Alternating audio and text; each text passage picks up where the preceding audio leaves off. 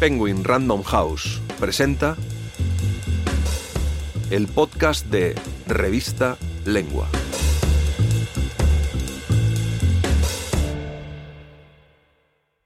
El enigma Elena Ferrante, por Edgardo Dobri, narrado por Antonio Martínez Asensio.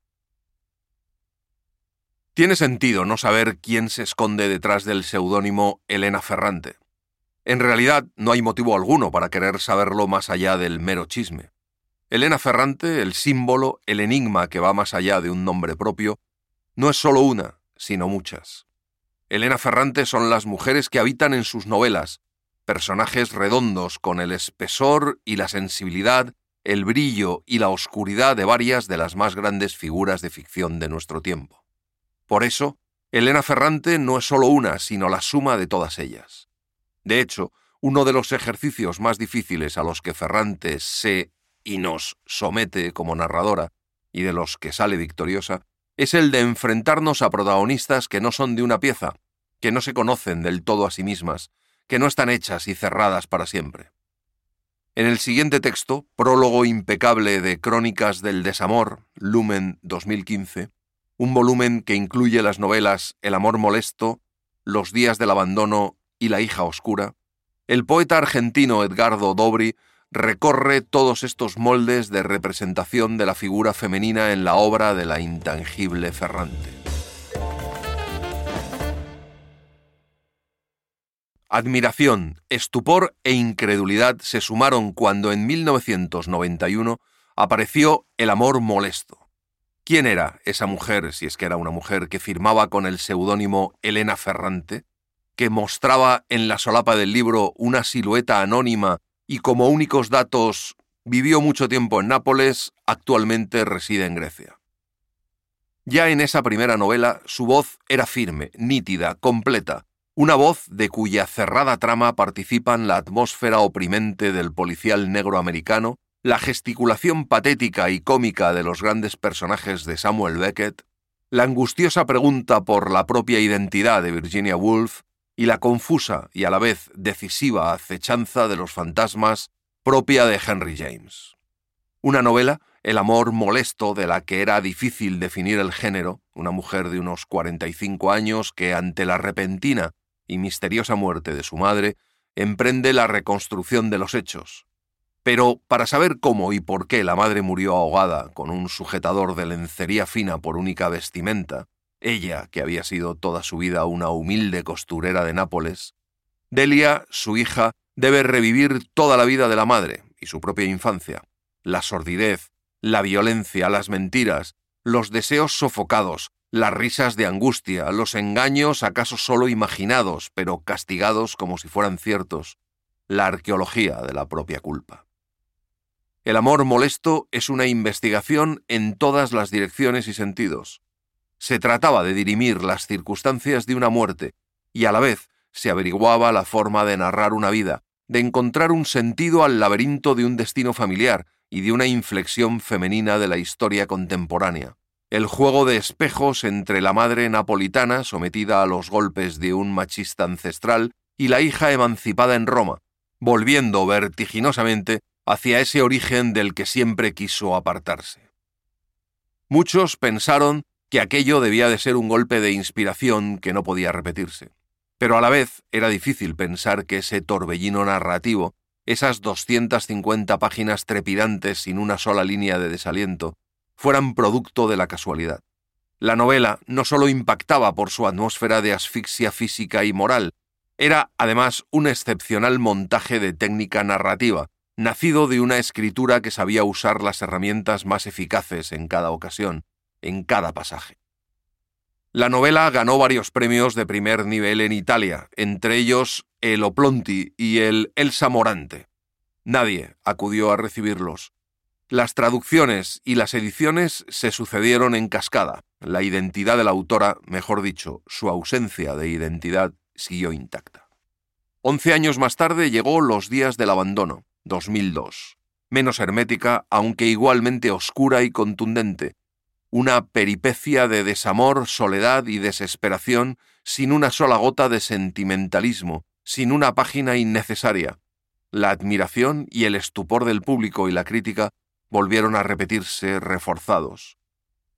El único dato añadido a la biografía en solapa decía que la autora ya no vivía en Grecia, sino en Turín, ciudad en la que se desarrolla esta novela.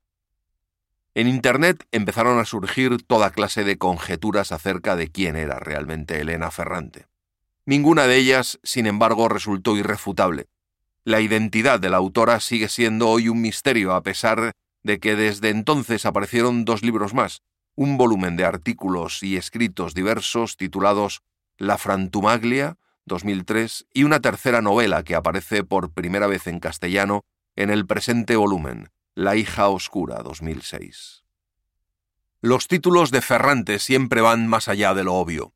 Los días del abandono, por ejemplo, menciona el durísimo periodo que atraviesa Olga después de que Mario, su marido, durante 15 años, la deja de un día para otro, con sus dos hijos de 7 y 10 años, para largarse con una jovencita. La hija oscura se refiere a Elena, la niña a la que Leda, narradora y protagonista de la novela, observa con incontenible curiosidad durante unas vacaciones solitarias en una playa del sur de Italia. Pero el abandono del primer título alude también a la degradación en caída libre a la que Olga se somete por angustia, por rabia, por desorientación, un abandono de sí misma, casi una separación de sí misma, que la hará atravesar infiernos inesperados cuando su ordenada y serena vida familiar ya parecía fijada para siempre en el espacio y el tiempo. En cierto modo, el viaje inmóvil de la Olga de los días del abandono es una reelaboración del viaje en busca de sus raíces de Delia en El amor molesto.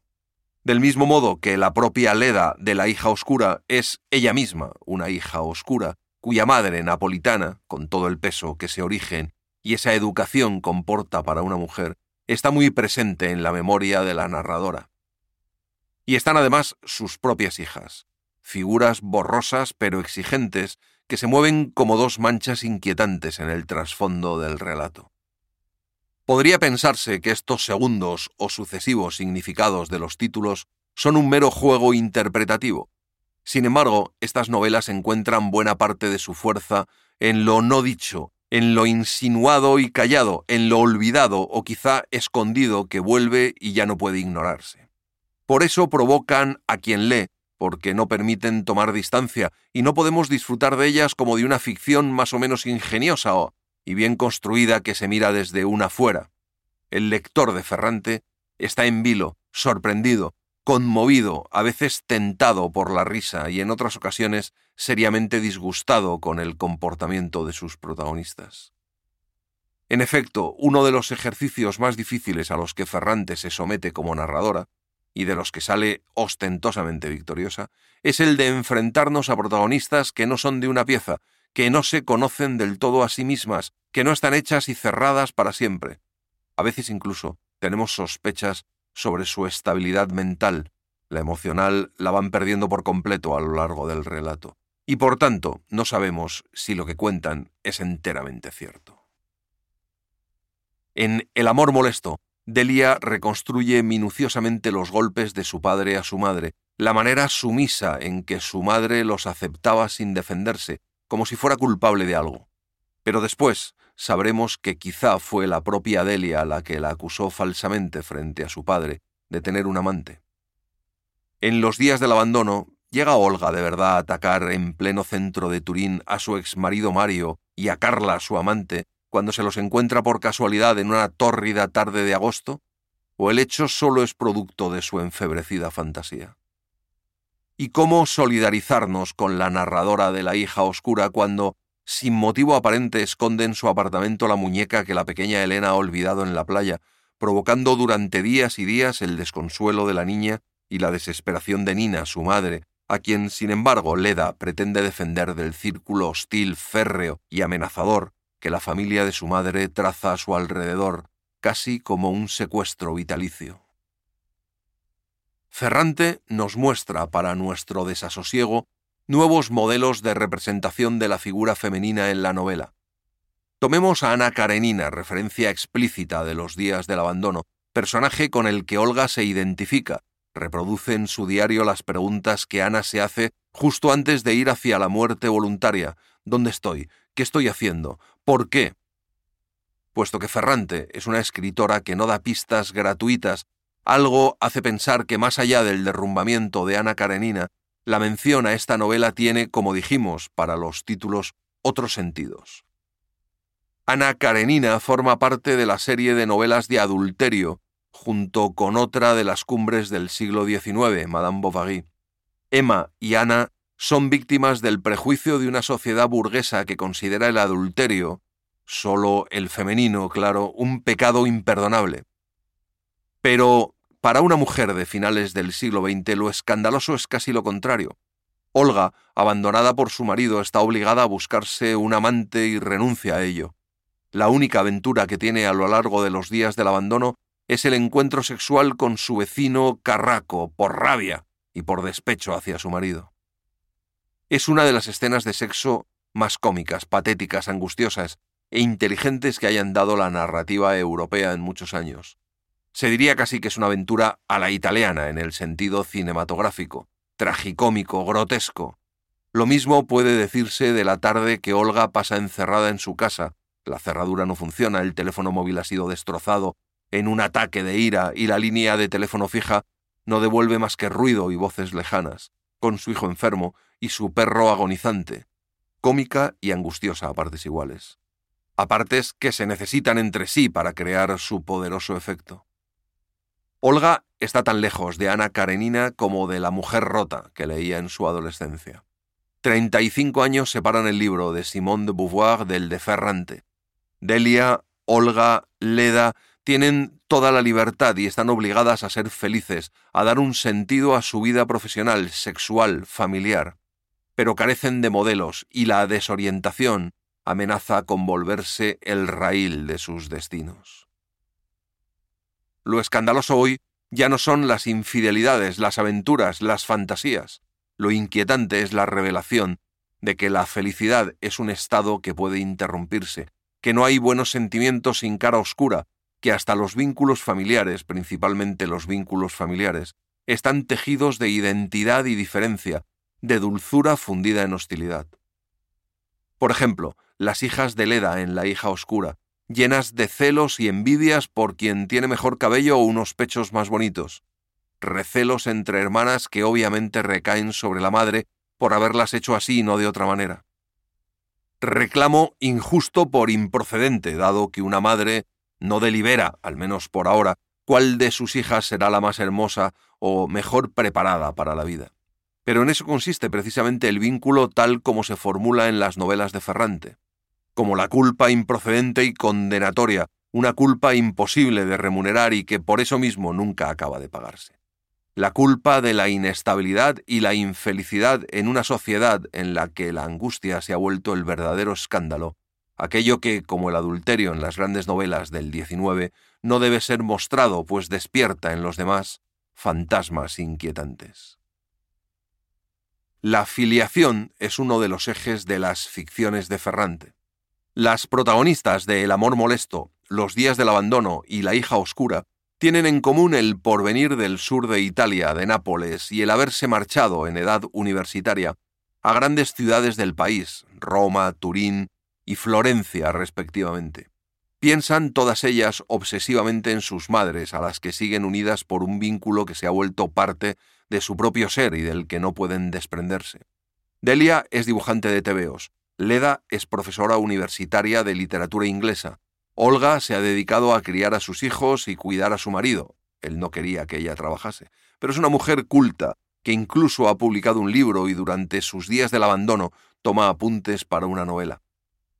Las tres son mujeres de hoy que llevan consigo ese mundo ancestral, católico en el peor sentido del término, hecho de chismes y bisbiseos, de prejuicios y crueldades, de violencia sorda, pero también de una fuerte, verdadera y sólida cultura popular, que ya no existe en el ámbito europeo y cosmopolita del norte de la península. Sin embargo, sería un error considerar que el drama de los personajes femeninos de Ferrante consiste en el desgarro entre esos dos ámbitos. Su angustia proviene más bien de la conmistión de la que están hechas y de la que, por tanto, no podrán deshacerse. de eso que la autora llama, utilizando precisamente un término del dialecto napolitano, la frantumaglia. En las novelas de Ferrante, de modo muy visible en El amor molesto, la dicotomía dialecto italiano adquiere un sentido fuerte, no solo en la construcción del imaginario del país, lo soez, lo obsceno e insultante se expresa en el dialecto, que sale de las vísceras, lo conveniente, sereno y razonable se dice en italiano, que habla desde la razón, sino también en el de las mujeres protagonistas. La Frantumaglia es el título que Ferrante eligió para reunir textos de diversa índole, cartas en su mayoría, varias de ellas destinadas a atajar las demandas de entrevistas, todas referidas a sus novelas y a su posición como escritora. Cartas que, dicho sea de paso, alimentaron nuevamente las conjeturas acerca de quién se esconde detrás del seudónimo Elena Ferrante. En una de esas cartas, Ferrante contesta a dos periodistas que le envían un cuestionario. Ustedes me preguntan acerca del dolor en mis dos libros. Hasta formulan una hipótesis. Dicen que el sufrimiento de Delia en El amor molesto y de Olga en Los días del abandono derivaría de la necesidad de ajustar cuentas, aun siendo mujeres de hoy, con sus propios orígenes, con modelos femeninos arcaicos, con mitos de matriz mediterránea todavía activos dentro de ellas. Puede ser, tendría que pensarlo, pero para ello no puedo partir del léxico que ustedes proponen. Origen es un término demasiado cargado, y la adjetivación que ustedes usan, arcaico o mediterráneo, tiene un eco que me desconcierta. Prefiero, si me lo permiten, pensar en una palabra de dolor que me viene de la infancia y que me ha acompañado en la escritura de ambos libros. Mi madre me ha dejado un término de su dialecto que usaba para decir cómo se sentía cuando era arrastrada en direcciones opuestas por impresiones contradictorias que la herían. Decía que tenía dentro una frantumaglia, la frantumaglia la deprimía. Era la palabra para un malestar que no podía definirse de otro modo, que se refería a una multitud de cosas heterogéneas en la cabeza, detritos en el agua limosa del cerebro. La frantumaglia era misteriosa, causaba actos misteriosos, era el origen de todos los sufrimientos no atribuibles a una única razón evidente.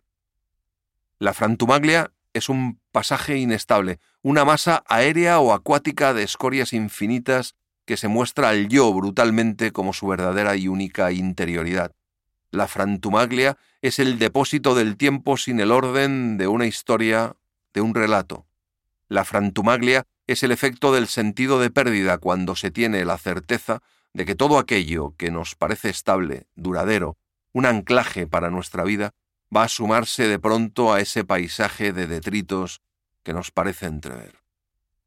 Esta frantumaglia, el verbo italiano frantumare significa triturar, moler, hacer trizas, está íntimamente relacionada con todas las mujeres que habitan las casas de Ferrante, porque sus personajes no son la materialización de una idea, no encarnan fácilmente una hipótesis.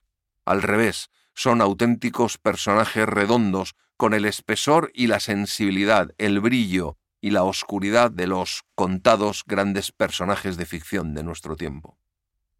Ahora, por primera vez en España y en Europa, las mujeres de Ferrante van a convivir en estas crónicas del desamor, para que su dolor austero, su locura honda y discreta a la vez, tenga por fin el orden de una historia, de un relato, ese orden que recompone la frantumaglia para dejarnos solos, pero enteros, frente a lo que aún nos queda por vivir. Si quieres leer este y otros artículos, entra en revistalengua.com.